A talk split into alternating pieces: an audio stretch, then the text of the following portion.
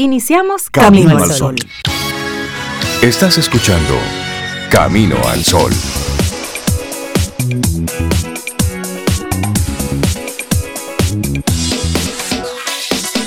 Muy buenos días.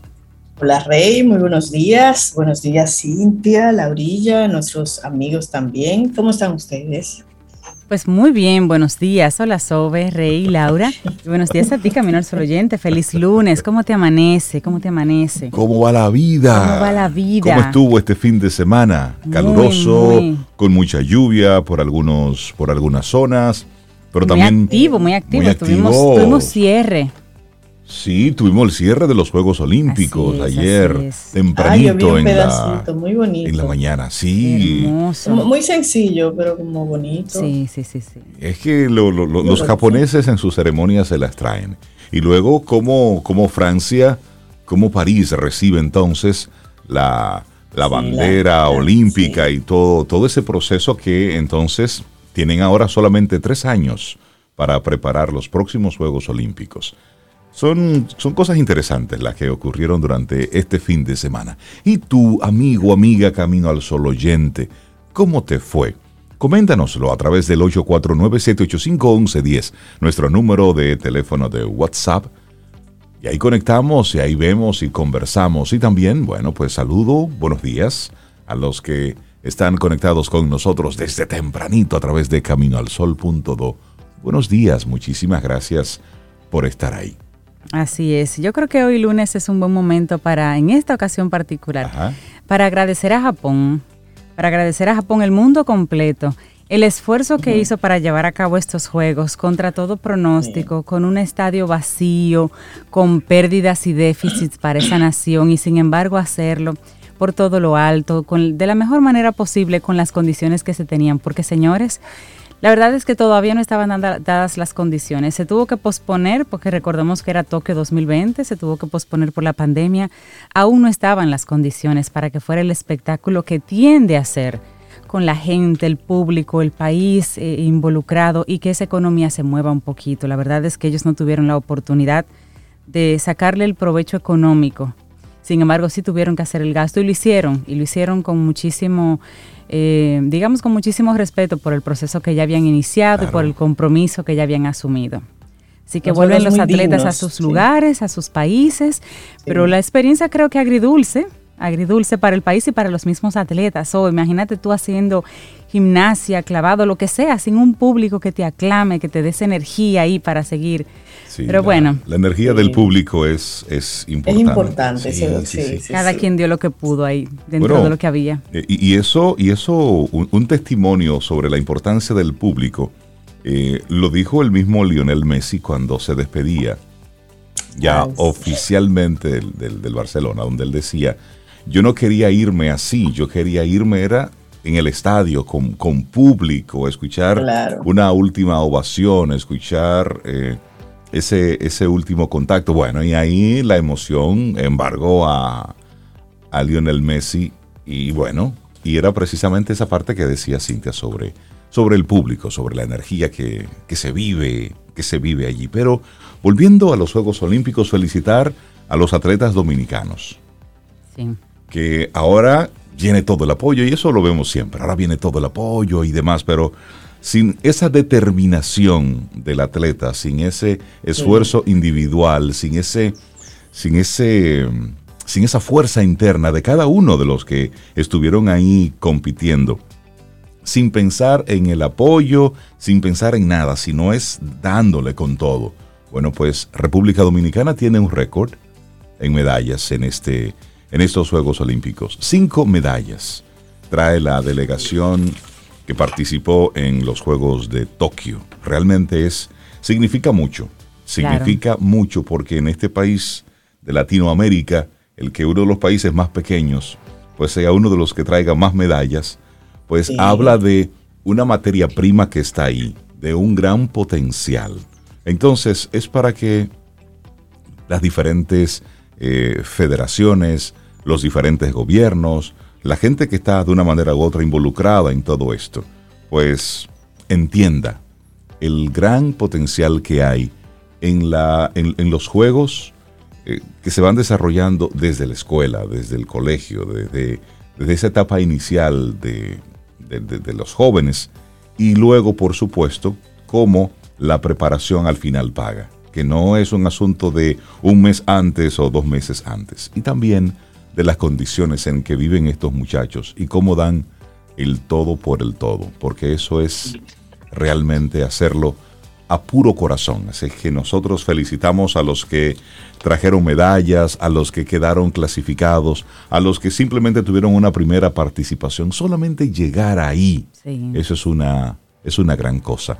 Así que arrancamos nosotros con, mucha energía. Información. No quiero dejarla pasar porque a veces los seres humanos somos así como un poco, eh, un grupo de personas, por ejemplo, hay empresas que salían felicitando a los atletas y decían, ajá, ahora que ganaron medalla, que ustedes salen. Señores, hay un grupo de empresas que tiene años Por apoyando a esos artistas, a esos atletas, a esos atletas, sin hacer la mínima bulla, pero han estado ahí y yo pienso que ese esfuerzo que han hecho esas empresas ha estado pagando. Desde Gabriel Mercedes están apoyando y han estado pagando. Y eso va a seguir. Yo, yo, yo confío en que ese apoyo seguirá y además que seguiremos aumentando la cantidad de atletas formados y la cantidad de medallas que iremos ganando. Así es que también el reconocimiento a esas empresas que, que, hoy sacan, tú sabes, sus primeras planas, sus... Claro, un reconocimiento a ese esfuerzo. Y de hecho, a, través del, del CRESO, a través del CRESO están unificadas haciendo ese, esos aportes a esos artistas atletas. Artistas. Bueno, son artistas también, tú sabes, para mí. Pero son atletas, gracias. Ah, pero, son, artistas de lo físico. Medios internacionales. y tengo como un fin de semana sin dormir, pero de eso no dormidera que son hermosas y buenas. De eso, tal vez, tal vez hablemos más tarde. Me perdonen todo, perdónenmelo todo hoy. Pero lo importante es que sí, y además Medios internacionales están destacando, de hecho, la participación de Ecuador y de República Dominicana como dos países que mejoraron notablemente su medallero con relación a Juegos Olímpicos anteriores. Así que qué bueno que también la, prensa internacional y, a nivel internacional se vio el esfuerzo de nuestros criollos ahí, dando el todo por el todo. Tres plata, dos bronce, mientras que en Río 2016 tuvimos solamente un bronce. Uno contra cinco. Exacto. Eso habla de un crecimiento. Y esto lo conectamos entonces con el tema del día propuesto desde Camino al Sol. Llevar las cosas de la manera más simple posible. Hoy queremos invitarte a que sueltes la complejidad. Ponla a un lado, identifica de qué manera más, de la forma más sencilla posible tú puedes manejar el, el algo en el que estás involucrado. Porque a veces mira que nos damos unas complicadas. Solitos. Con cosas que son sencillas. Entonces, eso va conectado con lo que es la actitud camino al sol del día de hoy. Claro, evita las complicaciones. Ah. es, lo, es, lo que te pedimos. Evita las complicaciones si es en el tránsito, no seas tú parte del tapón, que a veces no sé del paso, yo me meto y creo el tapón. Sé del paso, ve más despacio, tranquilo. Si es una conversación, asegúrate de tener la posición mental correcta para tú sentarte a tener esa conversación fría y, y también objetiva, porque las complicaciones surgen también de cuando nos ofuscamos o somos subjetivos con nuestras posiciones. Señores, la vida es muy corta. De verdad la vida es muy corta. Como dice Joaquín Sabina, cuando venimos a entenderla ya tenemos que morirnos.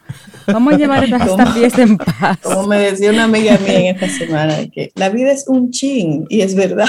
Eso es cierto. La vida es un chin, es un poquito. Que uno no sabe qué tan chin y qué tan, poquito. Qué tan chin y poquito. Ahí está también el detalle. Así es. Siempre recuerdo el caso de un niño de como de cinco añitos ahí haciendo tareas, hizo viral eso. y la mamá le decía, póntese la tarea y póntese. Mamá, la vida es muy corta y trabajo ahí un chingo. Parece que es una expresión idiomática de su país, no sé, pero quiso decir que, mucho. La vida es corta y trabajo ahí un chingo. Y, digo yo, y él tiene cinco años y dice que ya hay mucho trabajo. Ay, ay, ay. Bueno, hoy, hoy es el día de los amantes de los libros, el Book Lovers Day Se trata de, de, dejar a un lado la, la, lectura muy superficial y conectar con un libro, con un libro, conectar con la literatura. Así es que hoy te invitamos en el Book Lovers Day a que, a que abraces por ahí un libro, que le des una miradita, que conectes. Y me da curiosidad, Rey. ¿Qué libro está leyendo nuestros amigos Camino al Sol Oyente en este momento? ¿O piensan empezarlo? En los próximos días. ¿Qué, libro? ¿Qué libro están leyendo? Comparten, compártenos. que nos sugieran libros. Sí, a través del 849-785-1110. Laboratorio Patria Rivas presenta En Camino al Sol, la reflexión del día.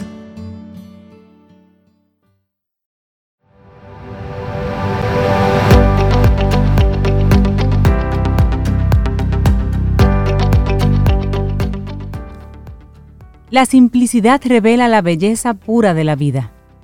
De Bashish Rida. Nuestra reflexión para esta mañana, ¿cómo potenciar tu motivación intrínseca cuando la recompensa eres tú? Así es, cuando nos mueve la motivación intrínseca, dejamos de guiarnos por recompensas externas.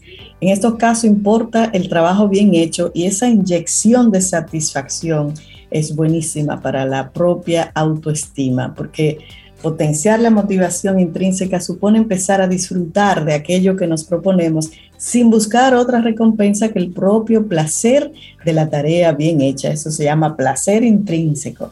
La simple ejecución de esa actividad ya nos refuerza, nos gratifica y nos motiva.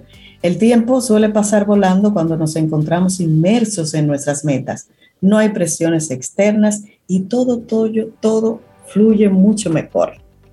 Así es, y todos conocemos los beneficios de orientar nuestro enfoque mental hacia este tipo de motivación. Sin embargo, seguimos educando a los niños en el premio, en el esfuerzo, en ese regalo prometido. En, ocasiones, crecer esperando una recompensa por cada esfuerzo realizado supone pasar por alto el mero deleite por el trabajo bien hecho e incluso la monitorización del propio rendimiento. Se nos olvida que llegamos al mundo siendo curiosos. El placer de descubrir tiene como refuerzo una naturaleza muy especial. La meta debería ser crecer. Las notas son solo un aliciente. El propósito original es el de aprender.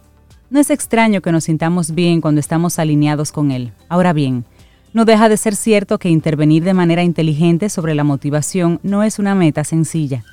Factores como el estrés, la baja autoestima y el entorno que nos rodea puede mediar en su debilitamiento. Y de eso vamos a hablar hoy. Claro, y una buena parte de nuestro comportamiento está guiado por objetivos. Orientamos nuestra conducta cotidiana para lograr un algo, un salario, un ascenso, un reconocimiento. Bueno, ahí ponga usted cada nombre y cada cosa que usted quiera. Ahora bien, esto no está en contra del simple placer de hacer las cosas bien, de poner la mirada en el proceso y no tanto en la meta final. De hecho, solo cuando situamos toda la atención en el proceso, el desempeño mejora y damos siempre lo mejor de nosotros mismos. Así, quien se limita a alzar la mirada pensando solo en la recompensa final, solo corre el riesgo de cometer errores, de ofrecer algo de baja calidad. Y esto te obliga, sí o sí, a potenciar tu motivación intrínseca para prosperar y desarrollarte personal, y profesionalmente. En un entorno social cada vez más cambiante, solo este tipo de motivación te va a permitir tomar ventaja para obtener beneficio. Yo soy de los que a mí no me gusta trabajar con una persona que de entrada me diga cuánto hay para mí. Desde que alguien me dice eso, cuando alguien me dice eso, no es mi compañero de ruta para ese proyecto en particular. No, no, señor. Pero como para la mayoría de la gente sí, las personas le ponen esa meta y esa recompensa monetaria porque cree que todo el mundo se motiva de la misma manera. Exactamente. Así es. Pero vamos a conocer una teoría interesante, que es la teoría de la autodeterminación de la motivación. ¿Eh? Si te lo permiten. Estoy yendo el concierto que tengo ahí detrás. Camina Sol está parido, señores. Vamos a seguir por aquí. Mira, yo te lo voy a comentar a ti sobre. en lo que reviso, ¿verdad? ¿Qué es lo que está pasando? La teoría de la autodeterminación nos dice que las personas nacemos siendo curiosas y automotivadas. Sin embargo, tal y como explican Desi y Ryan, dos estudiosos, nuestros entornos nos alienan, nos vuelven apáticos, mecánicos y nos apagan la motivación, señores. Así ¿Qué podemos hacer ante esto? Bueno, debemos reformular nuestras metas y objetivos. En la medida de lo posible es necesario involucrarnos en tareas que nos sean significativas para nosotros, que nos ilusionen y que nos den sentido. Bueno, otro aspecto de gran trascendencia es la autonomía. Percibir que tenemos control sobre aquello que hacemos, que disponemos de cierto margen de libertad para trabajar, para decidir, para actuar, es altamente valioso y es otra variable que te va a permitir potenciar tu motivación intrínseca. Y te comparto otra, la sensación de progreso. Una vez te involucras en un proyecto, disciplina o tarea, es importante que percibas avances. Ese desempeño eficaz del día a día va inyectando energías a tu autoestima. Con ello, elevas tu autoeficacia. Así, poco a poco, se activa tu disfrute al ver que estás haciendo algo interesante, que se te da bien y que te permite desarrollarte. Así es. Bueno, ya, me lo permiten, yo creo, me permiten seguir. Cuéntanos. ¿Sabe cuál era el tema? Es que estos perritos son, son fuertes, son tercos, son determinados. Uno se salió de la caja ya. Ya, ok. Tu diversión apenas comienza, Zoe.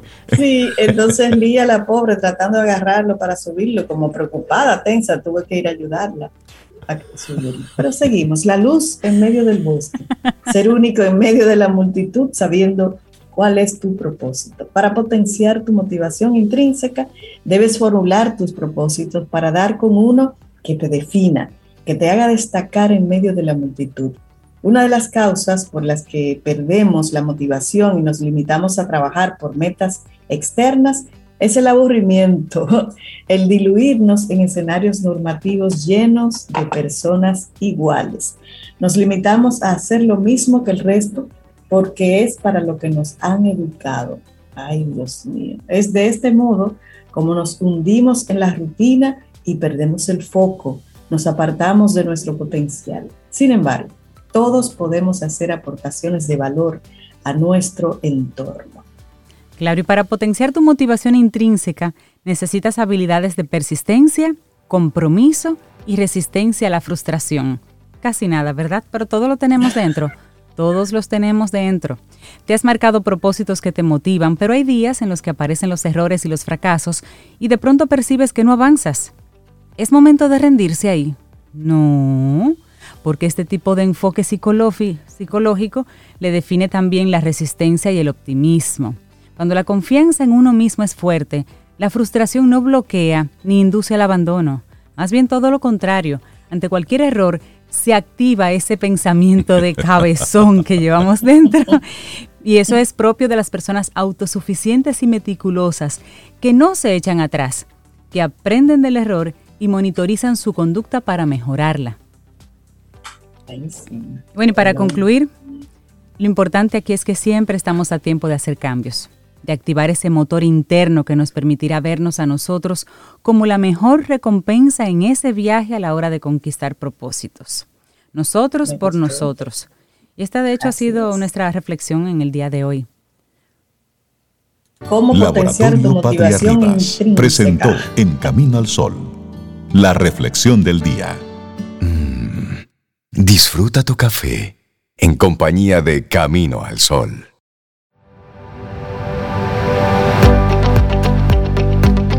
Cintia, ¿qué nos tienes para hoy? Camino al sol. Una frase cortita pero muy, muy contundente. Es de Brandon Bouchard en este caso y dice, con sabiduría viene el deseo de simplicidad. Sobeida, ¿qué nos tienes para hoy? Camino al sol.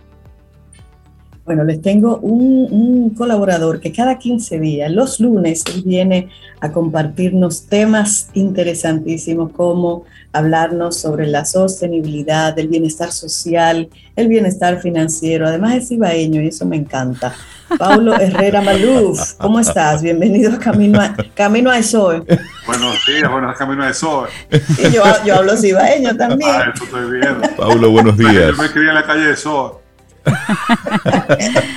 Buen día, Pablo. Lo, cual es verdad, no puedo, no decir. Qué bueno conectar contigo. Muy bien, muy bien. ¿Y Estamos bien, Pablo. Muy bien. Y, y, al parecer coinciden los días que tú nos acompañas con con decisiones que va tomando el gobierno con relación a la pandemia. Y hoy vienes eh, enfocado a hablar de algunas cosas para que no se olviden. hacer una lista de lo que hemos aprendido en esta pandemia. Y fíjate que digo, Reinaldo, lo que hemos aprendido, no lo que aprendimos en pasado. No. Porque esto sigue. Sí. Para que no se... Sí, eh, más de 500 días después se levanta el toque de queda. Eh, eso yo es... Eh, realmente no tiene, no tiene precedente en la historia de ningún país. En el nuestro ciertamente no. Nosotros hemos sido de los países que más restricciones en cuanto a tránsito le hace toque de queda y restricciones de horario hemos tenido en el mundo. Pero en cualquier caso, es una situación sin precedentes. Los que tenemos más edad podemos recordar eh, aquella, aquel mes posterior al ciclón David en el 79, que sí había eh, toque de queda. Pero eso fue por unas cuantas semanas, eh, un par de semanas, ese caso, no, no más. Eh, porque el país hubo gran problema de energía aquella vez. Aquí duramos más de, más de un año, eh, más de 500 días. Y bueno, sí, eh, las restricciones se, se, levantan casi todas, quedan algunas, ojo. y solamente en, en, dos provincias de, o en dos localidades del país, digamos, en el Distrito Nacional y la Altagracia, eh, Oficialmente yo pienso que estamos saliendo de la tercera ola, los números así lo indican y las gráficas. Eso no quiere decir que no vaya a venir una cuarta, pero esperemos que no, esperemos que no. Eh, la vacuna se pasmaron. Eh, Al eh, parecer sí. Pareciera que se vacunó, por lo menos en primera dosis, todo el que se quería vacunar. hay 5.6 millones de primeras dosis y 4 millones y pico de segunda ya de, de esos 5.6 millones de personas que recibieron la primera dosis, más de cuatro han recibido la segunda dosis. Pero la pregunta es qué va a pasar después que, que se complete el, el, el, programa de vacunas para esos 5.6 millones de personas. Muy poquitas personas están recibiendo primeras dosis cada día.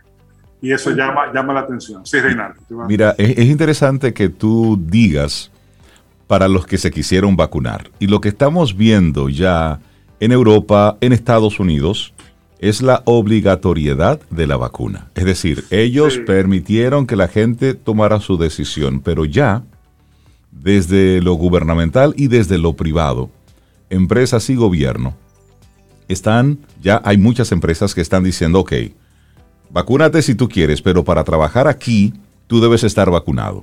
Entonces, es una opción sí o sí. Y luego desde el gobierno en Estados Unidos ya se está hablando de la posibilidad de la obligatoriedad de la vacuna. Sí, eso es complicado. Es un tema muy polémico. Eh, yo pienso que no es tan simple. Claro. Eh, eso de, obligar a quien no quiere ser vacunado a vacunarse. Eh, no, no, no, es tan simple. Hay temas de derecho, hay temas de, bueno, de derechos, de constituciones que, que, que, pueden invocarse.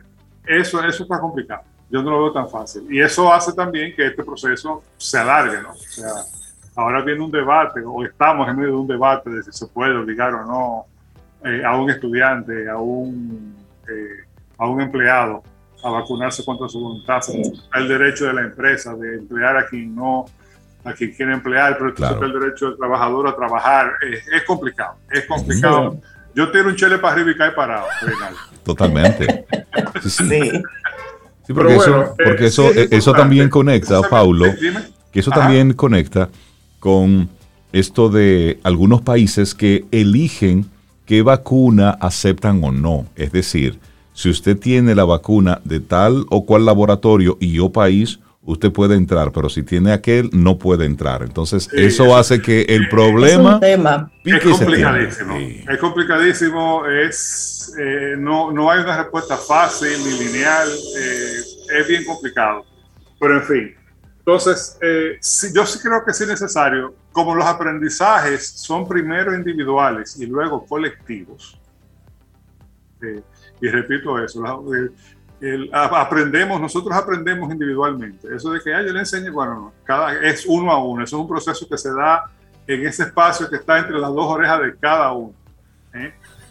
Eh, y, es un aprendizaje que, experimentamos individualmente. Eh, nadie nos lo enseña. Nosotros aprendemos, que como hablamos la última vez que estuvimos, uno no enseña a nadie, el otro aprende, uno facilita el proceso. Pero bueno, las experiencias a veces enseñan. Y, para que, y como los, aprendizajes son individuales, es bueno que no se olviden. Yo creo que es un buen momento, sabiendo que esto no pasa del todo, pero sabiendo que por lo menos en República Dominicana estamos en un buen momento a nivel colectivo en cuanto a la pandemia. Y desde luego eso, yo cada vez que yo digo eso, hay una vocecita en mi cabeza que dice, sí, pero ¿y qué aquellas personas que acaban de perder a alguien o, que, o quien está enfermo en este momento? Me refiero a nivel colectivo, o sea, no, estamos en un mal momento en cuanto a la pandemia. Conviene, es lo que yo recomiendo, que se haga una lista, hágase su listica de qué usted ha aprendido. Aunque sea en un pedacito de papel, se vale hacer la, la, la, lista mental también, pero tiene fuerza la palabra escrita. ¿Qué usted ha aprendido? ¿Qué he aprendido durante este año y medio de revolución, de, de, de desastre? Eh, y bueno, si me permiten, yo voy a compartir un par de las cosas que yo he aprendido. Eh, la primera es que el ahora es la única verdad. Sí. O sea, es el valor de estar vivo ahora. Ahora. Ahora, fíjense bien, nosotros, eh, y, en el gran esquema de las cosas no nos ha ido tan mal. Nosotros nos estamos acercando a 4.000 fallecidos oficiales de COVID. Y cuando digo oficial es porque se sabe, y no solamente aquí en todos lados, que habrá, habrá que esperar que el polvo se asiente para saber en realidad cuántas personas fallecieron de COVID. Se está hablando de, de que habrá que calcularlo por diferencias respecto a la cantidad de muertes esperadas estadísticamente antes de la pandemia versus la que ocurrieron. Y la diferencia puede ser que dé una idea aproximada de cuántas personas fallecieron por, por el COVID. Pero en el país van casi 4.000 oficiales esas 4.000 personas no estaban contando con morirse antes de la, En febrero del 2020, esas 4.000 personas no estaban contando con que se iban a morir próximamente. Ojo. Así es. ¿Eh? Y ya no están. Y 4.000 personas, por más que en términos relativos no sea algo tan malo, esos son 15 aviones jumbo llenos de hasta la tambora de gente. Exactamente. Cuando tú lo mides en términos emocionales, son 4.000 personas que tienen familia cerca. 4.000 familias, ¿Eh? Eh, o por lo menos varios miles de familias. Exacto. el tiempo es la verdadera riqueza.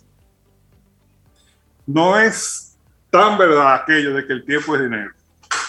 Si acaso lo contrario en condiciones normales, el dinero es tiempo.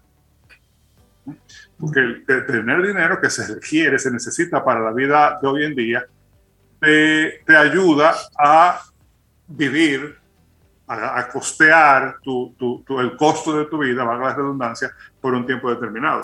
Pero eso es en condiciones normales. Porque si te falta el aire, ni eso. Ya. O sea, por más dinero que tú tengas, ¿cómo tú compras aire? ¿Cómo tú compras? Ah, bueno, compré un, un, pude pagar por un respirador o pude comprar oxígeno. Bueno, sí, pero está en que salgas de ahí. Claro. ¿Eh? No puedes comprar un minuto. El, el, ahora es lo único que hay, es lo único que tenemos. ¿Eh? Y eso, desde luego, nos lleva o nos podría llevar a vivir las cosas con más intensidad, de, disfrutar cada pequeño detalle de la vida. Eh, un café, un abrazo, un momento agradable, una música, una puesta de sol. Y eso, y eso tiene valor. Y eso es importante fijarlo para que no se nos olvide. Otra lección menos es más. Veníamos en esa onda antes de la pandemia y ahora yo creo que como aprendizaje lo asimilamos como algo eh, a, un nivel mucho más profundo. Menos es más. Aire, agua, alimento, paz, compañía, amor. Esas son las cosas esenciales. Todo lo demás es por ponerlo de alguna manera, es negociable, es entregable, es postergable. ¿eh? Y ese menos es más que tan importante es para la sostenibilidad. Yo pienso que queda subrayado con, con lo que hemos vivido en la pandemia. Evidentemente, eh, la, la, la, la, actividad económica eh, requiere, tiene su propia dinámica, ojo, y claro que que queremos que los restaurantes vivan, que los hoteles vivan, eh, que los que viven, los que, los que tienen como actividad de sostenimiento el ocio también vivan, pero, pero ahí va, desde una perspectiva de sostenibilidad. ¿eh? Y yo creo que todos nosotros en esos primeros meses de la pandemia, en lo que el encierro era eh, eh, total o casi total, aprendimos o tuvimos la oportunidad de aprender esa, ese, ese valor de, de, qué es lo esencial en nuestra vida y qué puede, con qué, qué podemos aplazar o qué podemos eh, sencillamente, qué no necesitamos en nuestra vida. Menos es más, porque menos cosas nos ayudan a descubrir o vivir con más conciencia del tiempo y por lo tanto disfrutamos más del tiempo, con menos cosas eh, eh, nos podemos dar más cuenta más fácil de lo que es verdaderamente importante y lo que es verdaderamente esencial para cada uno, ¿eh? para cada uno. Eso, eso es un, un, tema de cada uno. en la otra lección es que controlamos muy poco, casi nada de lo que pasa en nuestra vida. Y esa es, un, esa es una de las grandes lecciones. ¿Qué tanto tú controlas? Claro, sí, sí. Para mí lo es. Eh, la información, los datos, las noticias, las cosas que nosotros hacemos nos dan ilusión de control. Ojo. ¿eh? De hecho, la información, y aquí me voy a poner un poco gerencial, hmm. la información, cuando tú dices, no, yo, yo, estoy controlando lo que pasa con tal fenómeno, no, tú no lo estás controlando, tú lo estás dando seguimiento. Que son cosas muy diferentes. O lo estamos monitoreando, pero controlándolo nunca. Yo, estoy, controlando la onda tropical que viene. Ajá. Ajá. Porque yo me entro cada dos horas al, al, al, sitio de internet que me da la información. No, tú lo estás monitoreando. Una cosa es monitorear. Y desde luego, la, la información te da ilusión de control. ¿Eh? Pero eso es hasta peligroso porque tenemos que recordar esas las relaciones de causalidad, ¿cómo es que son? Nosotros sí tenemos influencia, ojo, no es que no tenemos influencia, tenemos influencia, pero no tenemos control. Hay muy pocas cosas eh, de la vida que podemos controlar. Y finalmente, dentro de la listica de cosas que yo he aprendido, es de que esto es de, de resistencia y no de velocidad esto va para largo y hay que asimilar que cuando finalmente llegue al el final de esto, o desde antes, hay mucho que hacer. Lo primero es llegar al final, siempre insisto en eso, porque hoy estamos, mañana no sabemos. Y luego vienen las tareas, recuperar lo recuperable. ¿Qué hacer con, con este tiempo eh, o, con el proceso? Por ejemplo, con el tema del proceso educativo de niños, niñas y a nivel de adultos también. ¿Cómo vamos a, recuperar ese tiempo? Eh, ¿Cómo vamos a, recuperar eh, eh, la actividad económica? Aunque ya en el país se ha recuperado bastante, de acuerdo con los indicadores. El empleo todavía faltan, qué sé yo, más de unos poco más de 100 mil empleos por recuperarse y eso es mucho, pero la actividad económica se ha recuperado. Recuperarse es una tarea y luego asumir lo perdido, que es otra tarea. O sea, eh, no, no suponer que porque ya no está, ah, bueno, a lo hecho pecho. No, no, no. Lo perdido, asumir lo perdido, eh, asumir la pérdida es una tarea eh, que hay que atender. Hay que atender. yo creo que esto va a dejar unas secuelas terribles en cuanto a salud mental en todos nosotros.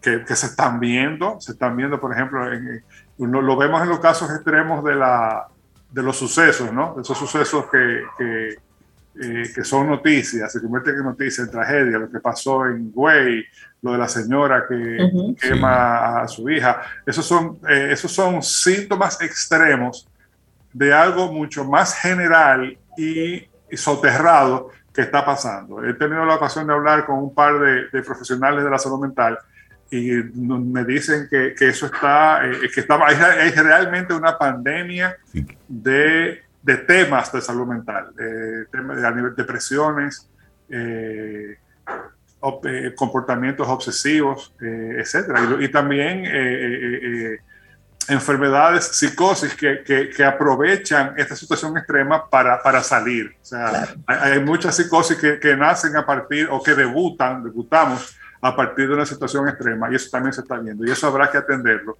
y esa es otra lección. Esto no termina cuando, ah, ya, pasó la pandemia, ok, ahora hay que remangarse las manos en la camisa y empezar a trabajar para recuperar las cosas. Y otra de las grandes lecciones, Paulo, es con el sistema económico el sistema que hemos creado, la lección que hemos recibido, cómo se estremeció todo desde el año pasado, cómo tuvimos que, que acelerar, que cambiar, que detenernos, que repensar el sistema económico que fuimos creando. Eso por un lado. Pero por otro lado, otro de los grandes aprendizajes en la parte laboral. Hoy estamos viendo el fenómeno de millones de empleados que no quieren volver a su lugar de trabajo físico. Se habla de más de 60 millones de personas que están dispuestas a perder su trabajo con tal de no regresar a una oficina. Pero por otro lado... de Francia, más o menos. ¿eh? ¿Eh? Exactamente.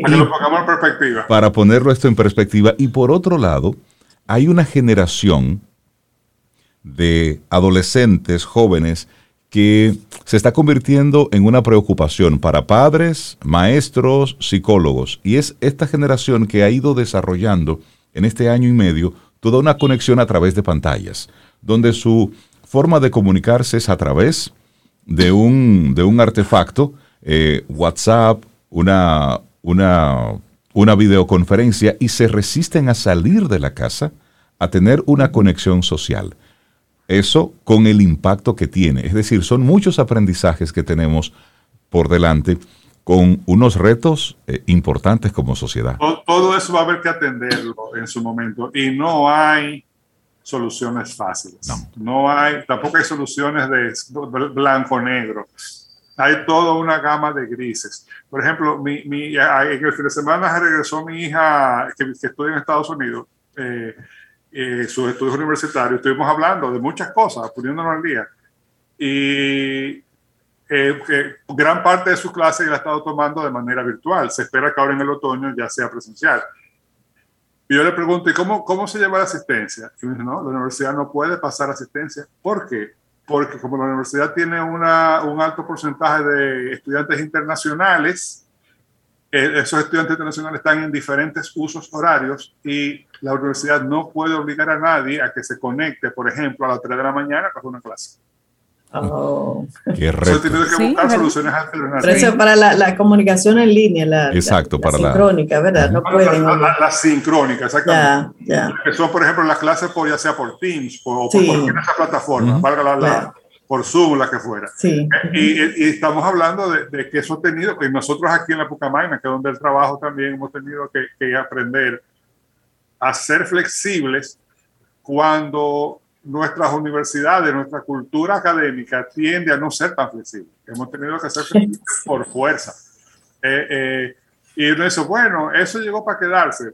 Yo creo que habrá que tomar y dejar. Eh, yo pienso que ciertamente difícilmente volvamos al 100% a, a, lo que teníamos antes. Hay que, hay que hacer, esa es una gran tarea, por ejemplo. O sea, si, si de verdad vamos a, a propósito de tareas, si de verdad vamos a, construir una semipresencialidad, eso hay que construirlo. Sí, porque lo, que estamos haciendo ahora, Pablo, no, no es ni semipresencialidad ni virtualidad. Lo que estamos haciendo es Resolviendo. presencialidad remota. Exactamente. ¿Sabes lo que estamos haciendo, Sobeida? Le llamo lo que estamos haciendo una tabla de salvación rullía. Claro. Resolviendo. Sí, estamos resolviendo. Es la tabla de salvación que tenemos, la que podemos usar, pero cuando yo llegue a lo seco, me voy a dar cuenta que esa tabla de la que yo estaba agarrado no me sirve para más nada. Pero ya. No la voy a querosear porque es la que tenemos ahora. ¿eh? Exacto. No, y fue la que salvó muchas clases, muchas universidades. pero hay que llamar las ¿eh? cosas por su nombre. Pues salvación. Pero, ya hay que ir pensando en, mejorar eso, que no sea eso lo que se quede. así es. En la semipresencialidad del futuro inmediato, si tú me preguntas a mí, yo no veo ni una gota de eso. Exacto. Ahora, este, hay que combinar la presencialidad, una presencialidad, digamos, enriquecida para darle el valor y cuando tú estés presencial en un sitio, no tomarlo en una clase o en una actividad, un laboratorio, no dar por sentado que, ah, aquí yo estoy precisamente, no, no, si vas a estar, vas a estar. y vamos a sacarle el máximo. Exactamente. Con las herramientas adecuadas e idóneas, para que parece una redundancia, pero no es del todo una redundancia, para que esa, esa no presencialidad funcione de la y se construyan las competencias que necesitamos. Eso es una tarea. Eso es una tarea. Eso es un trabajo sumamente arduo. Y, creo que, y, vamos a tener que asumir. Y en esa, y en esa misma línea ya, Paulo, para, para ir cerrando, creo que el gran aprendizaje también, que se suma a todo lo que has compartido, que estoy totalmente de acuerdo, es que soltamos el piloto automático. Es decir, la pandemia nos obligó, por lo menos a la mayoría, a soltar el piloto automático, un poquitito la anestesia con la que estábamos. Todos eh, automatizados de una forma tal que estábamos robotizados. Y esta pandemia se convirtió en una especie de cambio de, vehículo, de automático a mecánico, con problemas en la transmisión. Sin previo aviso. Sin previo aviso. Y, como en los carros viejos, yo, yo me tocó manejar, siendo yo en mi primer trabajo, una camioneta que estaba tan vieja que yo tenía que parcarme en una baja, porque nada más aprendí a tirar. Para poder tirar. lo que es tirar un carro. Un vehículo. En segunda, dale. Paulo Herrera Maluf. Ahí, ahí, ahí, tú lo tienes arrancaba. Sí.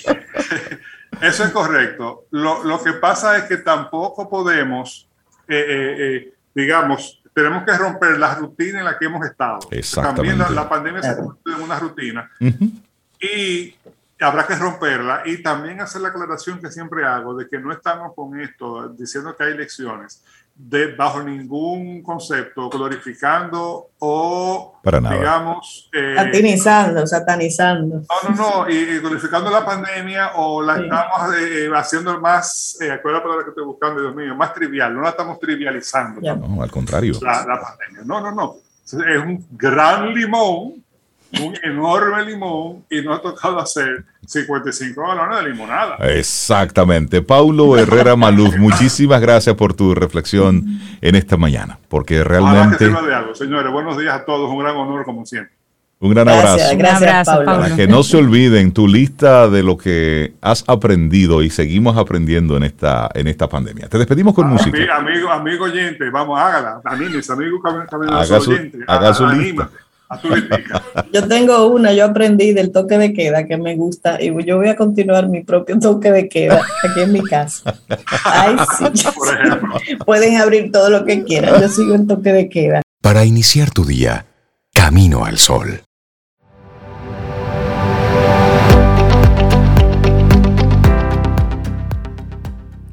Y recordemos que según Albert Einstein, la mente es como un paracaídas, solo funciona si se abre. Y Seguro Sur está totalmente consciente de que el conocimiento es imprescindible. Por eso ha creado este maravilloso espacio junto a nosotros. Quien pregunta aprende con Escuela Sura, en el que siempre conversamos con expertos sobre temas de tendencias, seguros, riesgos, entre otros.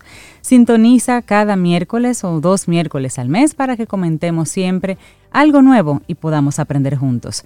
Quien pregunta aprende con Escuela Sura. Camino al Sol.do esa es nuestra página web. Te invitamos a que la visites. Cada conversación que tenemos con nuestros colaboradores, con nuestros invitados, la vamos colocando ahí, de forma que tú puedas volver a ellas y compartirlas con otras personas si es de tu interés. Caminoalsol.do. Y le damos los buenos días, la bienvenida, Zoe Cintia, a nuestra querida amiga María Ten, licenciada en Mercadeo, tiene un máster en gestión estratégica y siempre nos acompaña en nuestro programa para hablar de, marketing digital, de ese, de ese mundo que muchos tuvimos que ponerle el turbo. De los aprendizajes de la pandemia, se ve en la lista. Eso está en la lista. María, ten buen día, ¿cómo estás? Hola, buen día, súper bien. Qué bueno, María. Bienvenida. Muchas gracias, como siempre feliz de iniciar mi semana con Camino al Sol. Bueno. Señores, y es verdad, fue un aprendizaje para todos, ha sido.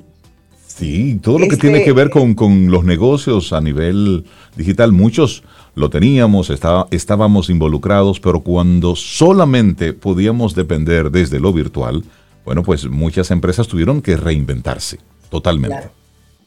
Todo lo que pensaban que con tener una cuenta de Instagram estaban digitalizados era suficiente ahora ya hemos demostrado que no. No, ahora, ahora sí entendimos de qué va esto de la, de la, de la digitalización, de la virtualidad y todo lo demás. María, hoy vamos a hablar de razones que impulsan el crecimiento del e-commerce. Por ahí vamos nosotros hoy. La razón principal, y voy a empezar por tal vez por el final, para que nos quede claro. La razón principal que realmente impulsa el crecimiento del e-commerce somos nosotros los consumidores. Nuestra forma en, la, que, en, la que interactuamos con las marcas y ya la forma que totalmente ha cambiado eh, de comprar y adquirir las cosas que a nosotros nos interesan. 44% de las personas que compraron durante la pandemia son nuevos e-shoppers, o sea, son personas que nunca habían comprado en, en, en, Internet y ahora ya se han habituado y compran de manera online. Imagínate que un 44% de la gente no sabía hacerlo, no quería hacerlo, desconfiaba y ahora se ha volcado totalmente a, la compra vía eh, plataformas digitales. Lo que me reafirma no solamente la importancia del crecimiento que tiene esto, sino la importancia de que las marcas que tienen eh, venta por Internet, y no hablo solamente de páginas de e-commerce como tal, porque podemos vender por internet de diferentes maneras. La importancia que tiene educar y acompañar al cliente en ese proceso de compra para que él sepa cómo hacerlo, para que él sepa cómo, cómo tú lo puedes ayudar y cómo tú lo acompañas en ese proceso de decisión de compra, que es fundamental porque ese 44% no sabía, no tenía experiencia haciendo eso. Otra de las cosas que nos van dando eh, ese empujoncito en términos digitales es que el 65% de las personas que preferían comprar de manera física antes de la pandemia, ahora prefieren comprar de manera online y recibir su producto en su casa. O sea, yo no me tengo que mover, yo no tengo que salir, no me tengo que cambiar. María, uno siempre se encuentra con gente en la calle. no, tengo, no tengo ese problema. Me siento tranquilito en mi casa Mira, María, estamos, estamos en agosto, ¿verdad? 9 de agosto. Y yo solamente he ido al supermercado una sola vez en este 2021. Una sola vez. Porque ¿Una, sola vez? una sola vez fui físicamente al supermercado a comprar algo. Porque lo he resuelto todo a través de las diferentes plataformas de compra y mm. conecté con el WhatsApp de el chico de la platanera que pasa por aquí. Entonces, él pasa por el mercado. Yo tengo, su, yo tengo su WhatsApp. Entonces, cuando yo quiero, ya se me está terminando las frutas, los vegetales, yo le escribo, mira, tráeme esto y esto. Entonces, Necesito guineíto. Óyeme, y me lo trae de Las plataneras pasan por todas las calles. Conecta con esa persona. Te aseguro que tiene su teléfono, tiene un WhatsApp. Conecta con él. Óyeme, y me trae exactamente lo que yo necesito, fresquecito desde el mercado. Por lo tanto, ya no tengo que ir al supermercado puntualmente a comprar vegetales, por ejemplo, por ponerte un, caso. Y luego lo demás lo he estado resolviendo por, eh, por las diferentes plataformas, que ya hay varias. Eso por decir solamente un, uno de los medios que yo estoy utilizando y estoy seguro que muchísima gente está también utilizando. Y miren ahí como no hay que tener una plataforma súper eh, eh, moderna y completa para tú vender en línea. Él está vendiendo semi en línea porque está tomando pedidos vía WhatsApp. Él está haciendo conmigo un e-commerce para su plataforma, ese es su e-commerce. Totalmente. Y al final eso es importantísimo y me encanta ese ejemplo porque nos saca del, del pensamiento de que tiene que ser algo súper estructurado, de que tiene que ser algo eh, es, extremadamente funcional y sí, tiene que funcionar. Tú tienes que tener tu proceso claro y definido. Claro. Si me llega el, mensaje de Reinaldo vía WhatsApp y yo no tengo eh, data, pues perdí la venta, por ejemplo. Entonces es importante entender qué es importante para mi negocio y el modelo que yo estoy implementando ahora mismo para yo poder dar el servicio de la mejor manera posible. Hay otras razones que no son muy buenas porque al final son conclusiones de todo lo que hemos vivido en el último año y medio y 82% de la gente dice que prefieren comprar en línea porque le da, todavía le da un poco de preocupación y miedo el tema de la higiene en las tiendas. O sea, como el tema de arriesgarse a salir y tocar cosas que todo el mundo está tocando y, y el tema de ya mucha gente que no quiere usar mascarilla y demás. Entonces, como que ese es un temor que todavía está muy, muy, muy latente y muy marcado. 67% de la gente también dicen que han disminuido sus compras de impulso a raíz de la reducción de ingresos. Por, supuesto. Igual. Es decir, compras con mayor nivel de conciencia. Totalmente. Y eso también es muy bueno porque, y, me encantan los comentarios de Pablo porque nos aterrizan bastante y, ese consumismo y esa necesidad de, comprar en exceso y de que necesito todo lo que es, o sea, eso, eso no es verdad y, nos hemos dado cuenta de que mientras más inteligentemente compramos, pues mejor es para todos, para todos, el colectivo, o sea, para el mundo, el mundo entero. Para tu bolsillo, para el planeta, para todos.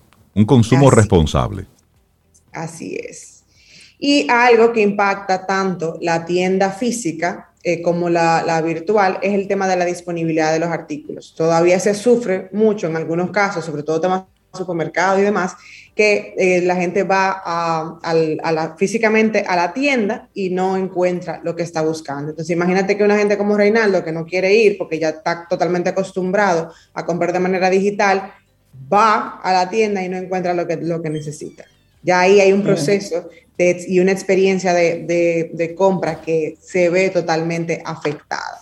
Entonces, cuando hablamos de, este tipo de temas, de razones por las que el e-commerce es importante y por qué está creciendo, es más, más que nada, o, mi, mi, misión con este tipo de temas, es que vayamos viendo por dónde se va moviendo el consumidor, porque al final, yo lo dije al principio, la razón principal por la que el e-commerce está creciendo es por nosotros porque para nosotros es cómodo, porque para nosotros es seguro, porque sabemos que las cosas nos van a llegar bien, porque entendemos que ya yo no tengo que dividir mi tiempo en 10 en diez de diligencia para yo poder hacer y, o ir a comprar algo que tal vez yo necesito. Y eso no sustituye el 100% de la compra física, porque tampoco es que ahora vamos a decir las tiendas, los moles y no, todo. No, no, no, claro, claro que no. No, no, no, claro que no. no hay que ser tan radicales tampoco, porque todavía hay gente que aún con el miedo de si hay higiene o no hay higiene, que si la manita limpia y demás, pero eh, van, o sea, disfrutan el salir, el ir, el ver, el tocar. Tiene su razón de ser, por supuesto. Es, es así. Es, es, más que nada entender por dónde vamos. Y uno de los factores importantes, fuera de, de esa experiencia que ya medio le hemos tocado, es la, entrega, la promesa de entrega, que es uno de los principales problemas que se han visto en cuanto a toda esta locura de no vendía online y ahora tengo que vender online por, la pandemia. Delivery es una de las quejas más grandes. O sea, el, en cuanto a tiempo, en cuanto a cómo me llega el producto y en cuanto a eh, a la veracidad tal vez de, ese delivery, porque al final si yo te digo a ti que te va a llegar de, de 3 a 5 días, pues que me llegue de 3 a 5 días, que no, me llegue, que no me llegue después. O, o eso es inconveniente de que el delivery me trajo lo que no era, o que yo pedí una cosa y que no, me llegó como yo quería. Son de los retos, claro, que tiene ese servicio. Exactamente, es, esas incertidumbres. Entonces, si estamos en este proceso de vender en línea o montándonos en ese proceso de vender en línea, es importante que tomemos en cuenta eso, el tema del delivery, el tema de la disponibilidad de los productos, que son las quejas más importantes que eh, se pueden ver y que se ven en cuanto a, la compra online. Y un, último punto, que es el tema del precio, porque se entendía que porque eh, era online era más barato y no necesariamente, porque cuando tú cambias un modelo de negocio de manera drástica, o sea, yo no vendí online, ahora vendo online, hay muchos costos operativos que yo no necesariamente controlo ni conozco. Entonces, en ese proceso de ajuste que hemos estado viviendo en el último año y medio, se ha visto que no necesariamente porque sea online sea más barato. Entonces, hay que ir entendiendo que eso evidentemente va, ajustándose en la medida que las empresas vayan eh, conociendo su propio mercado, vayan conociendo su propio proceso de venta eh, en línea pero que no necesariamente pasa eso. Entonces, no necesariamente que, sea en línea es más barato. Eso, eso aplica también para la educación en línea, que muchas personas tienen esa misma percepción. Ah, bueno, si es en línea, si es virtual, debe ser más barata porque se están ahorrando los espacios físicos y nada que ver, señores, la inversión que hay que hacer. En términos tecnológicos, en términos de capacitación, en términos de creación de recursos, por supuesto es mayor. A largo plazo tal vez pudiera ser más barato, pero en principio, claro. no, falso, falso, sí. Finalmente, y, finalmente en esa línea, tú sabes dónde sí han afilado mucho, María, en los algoritmos de la inteligencia artificial y, el rastreo que nos dan a través de las, de las redes. Usted solamente piense en algún producto, piénsalo, solo piénsalo, ¿eh? Quiero un perrito azul. Ya. Te llegan anuncios de perritos la publicidad ya le sale por todos lados. Yo, yo cometí un error de, de, mencionar, óyeme, yo no he pensado en tal cosa, y sí, óyeme, y ahí mismo. Anda, ay, ay, ay, No, no, no, no, no. Voy a tener que pensar contrario ahora para que me cambien la, la combinación, el, el, algoritmo que cambie. Eso es así, es impresionante. Y la cantidad de gente, de negocios que antes no hacía publicidad, por ejemplo, en redes sociales, y ahora está haciendo publicidad en redes sociales, es una locura, es una saturación grandísima. Pero es la única forma que tienen de, hacer que los productos lleguen. Al final, eh, esto es todo lado. Ellos necesitan vender, nosotros necesitamos comprar. Y forma parte del intercambio. Razones que impulsan el crecimiento del e-commerce, lo que hemos conversado con María Ten. La gente que quiera conectar contigo, con tu agencia y todos los servicios que, que tú brindas, ¿cómo conectan contigo? Pueden escribirnos a yo soy arroba mariatenm.com o seguirme en redes sociales como yo soy María Ten y ahí hablamos. Buenísimo. Excelente, María. María, un abrazote. Cuídate mucho. Un abrazote a todos. ¿Quieres ser parte de la comunidad Camino al Sol por WhatsApp? 849-785-1110. Camino al Sol. Cintia, ¿qué nos tienes para hoy? Camino al Sol. Pues otra frase para seguir reflexionando juntos. Esta es de Isaac Newton, o se atribuye a Isaac Newton. Dice, la verdad siempre se puede encontrar en la simplicidad y no en la multiplicidad y confusión de las cosas. Vamos, Rey, cuéntanos, ¿qué hay para hoy? Camino al Sol tenemos un, invitado en nuestro programa que siempre que, llega, que nos visita, tenemos una disyuntiva entre Cintia, Sobeida y yo. Si, hablamos con él de música o, de tecnología, de, de, seguridad y todo eso. Por lo pronto, su nombre, Juan José Vega. Buenos días, ¿cómo estás? Qué bueno tenerte de nuevo en nuestro programa. Buenos días, buenos días. Feliz de estar con ustedes, este, verlos bien eh, sobre todo saber que después de esta pandemia todos estamos aquí reunidos. Así es, así es. Llena de mucha felicidad saber que, que podemos volver, aunque sea por esta parte virtual, a vernos nuevamente. Gracias por la invitación. Qué bueno, qué bueno conversar contigo. Y si te parece, creo que uno de los grandes retos que, que has tenido en, en, en, este tiempo de pandemia es uno de los que, de, lo que son tus, tus temas profesionales, que está relacionado con la parte de la tecnología, con la ciberseguridad, que ha puesto en, en jaque a muchas empresas, grandes y pequeñas. Y nos gustaría que, que pudiéramos hacer una especie de, de breve resumen, si, si, te parece, de cuáles han sido los grandes retos que han tenido las, las empresas eh, con el tema de la, de la seguridad en sus sistemas. Sí, nos vamos a remontar al, al año 2016, este, cuando en la parte financiera, en el mundo financiero, eh, estando precisamente yo siendo parte de, de, uno de los bancos más importantes aquí en República Dominicana, se inician a establecer pues nuevas normativas de lo que es la seguridad de informática, ya con el nombre de ciberseguridad, una nueva forma y de establecer parámetros respecto al ciberespacio que le empezábamos a, a llamar ya que había crecido en gran dimensión pues este número de equipos conectados a la red. Entonces, háblese de estas nuevas formas eh, en base al crecimiento de la conectividad dentro del Internet. El Internet es quien nos vino a, a llevar a estas formas de, de, seguridad. Entonces, la ciberseguridad eh, implementada en, este caso, pues este, empezó a tener un auge mayor, nuevos softwares, nuevos equipos, nuevas tecnologías y nuevos tratamientos. Pero también te puedo decir que después de esa etapa me toca llegar aquí al, a las Fuerzas Armadas, al Ministerio de Defensa, donde actualmente trabajamos lo que es eh, la ciberdefensa en el ciberespacio, puesto que con el nuevo tema de la pandemia, eh, la gente que estaba normalmente en casa y que tuvo que tomar, eh, ir a trabajar de sus empresas a la casa, pues también incrementaron el, nuevamente el número de equipos en, en el año 2019, o ahora el 2020, y esos equipos fueron pues un elemento más de, tener a más gente conectada. Los hackers, por supuesto, aprovecharon pues este, este tema. Entonces, bueno, eh, ahora con, temas bien interesantes que, vamos a ir desarrollando.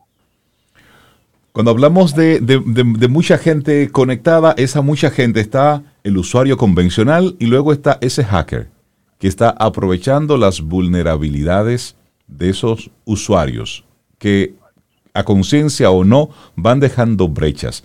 ¿Cuáles entiendes tú que son esas, esas, esos espacios, esos huecos que utilizan estos hackers para aprovecharse del consumidor convencional?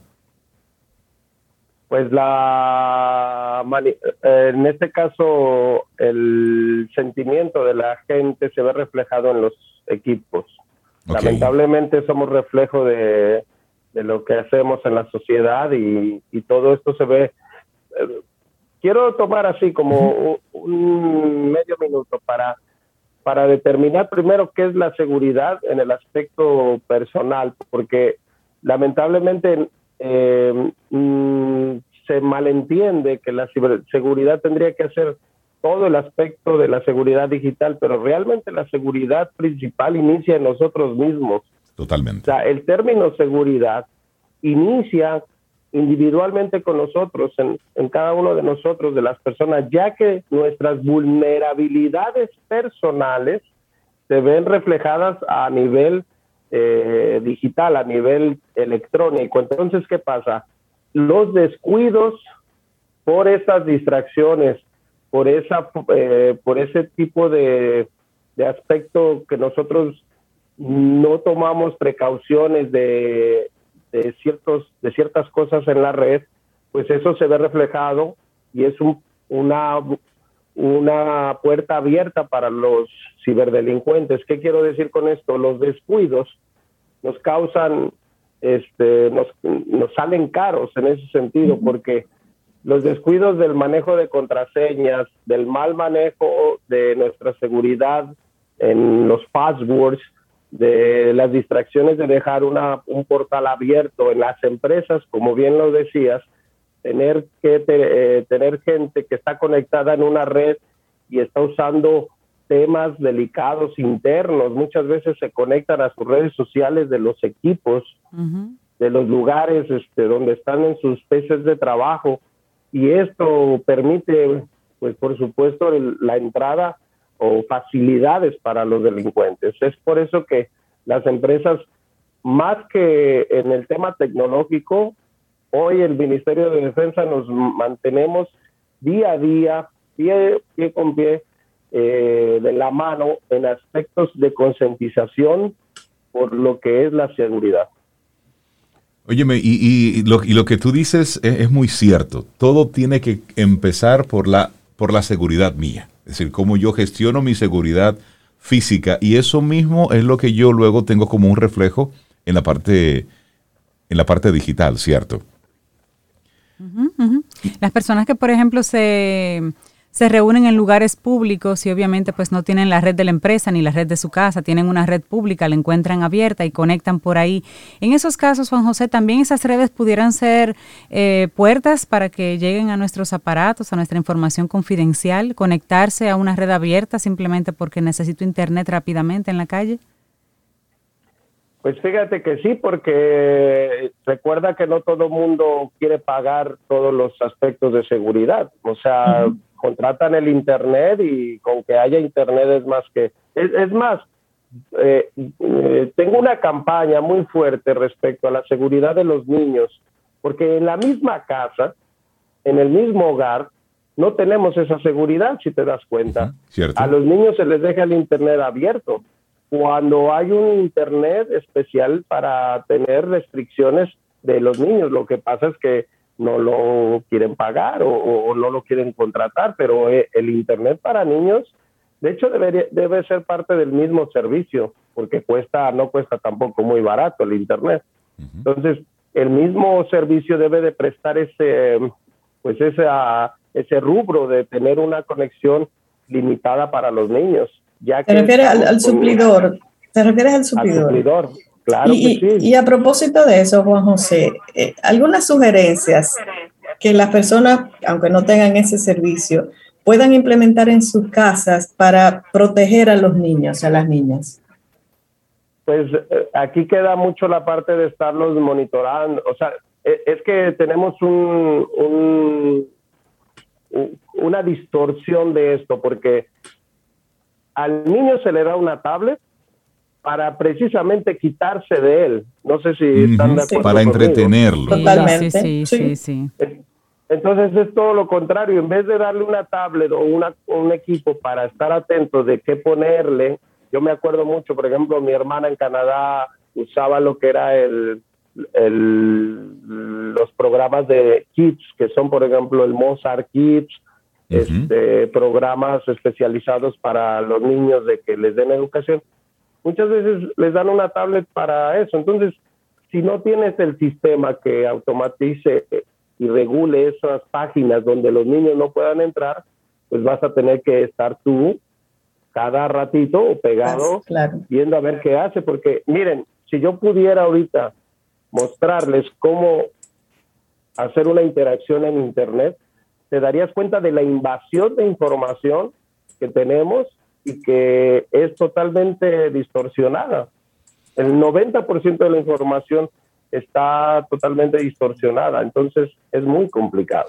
Juan José, vamos a, tener, eh, a, extenderte una invitación para que podamos tocar en varios programas eh, temas relacionados con la, con la ciberseguridad, porque realmente eh, nos ocupa, porque esto va es a más.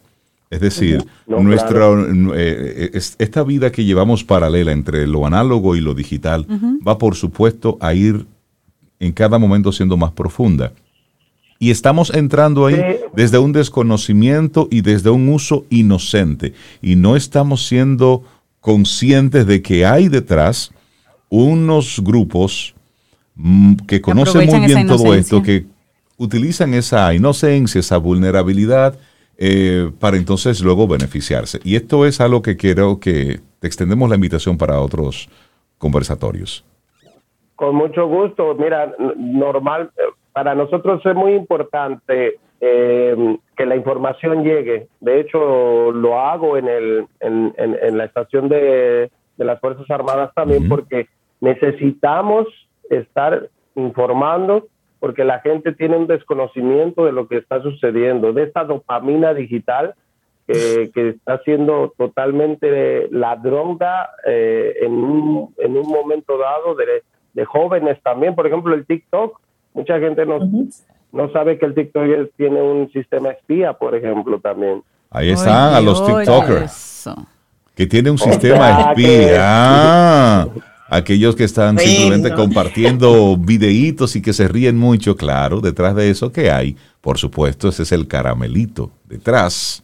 Cuando todo es gratis, quien está pagando por eso eres tú, porque tú eres el producto. Juan José Vega, experto en todos estos temas de, seguridad, de tecnología, pero también eres cantante. Y como cantante hemos conversado contigo en varios momentos. Y vamos a estar entonces despidiendo nuestro programa con algo tuyo. Aquí tenemos un, tema para, para, despedir el programa sobre, ¿tú lo tienes ahí? Oh, pero por supuesto, pero que sea el mismo Juan José que lo presente. claro. los esperamos en nuestras redes sociales, Vega Juan José 13, en JJ Vega Company, al 809-756-1609.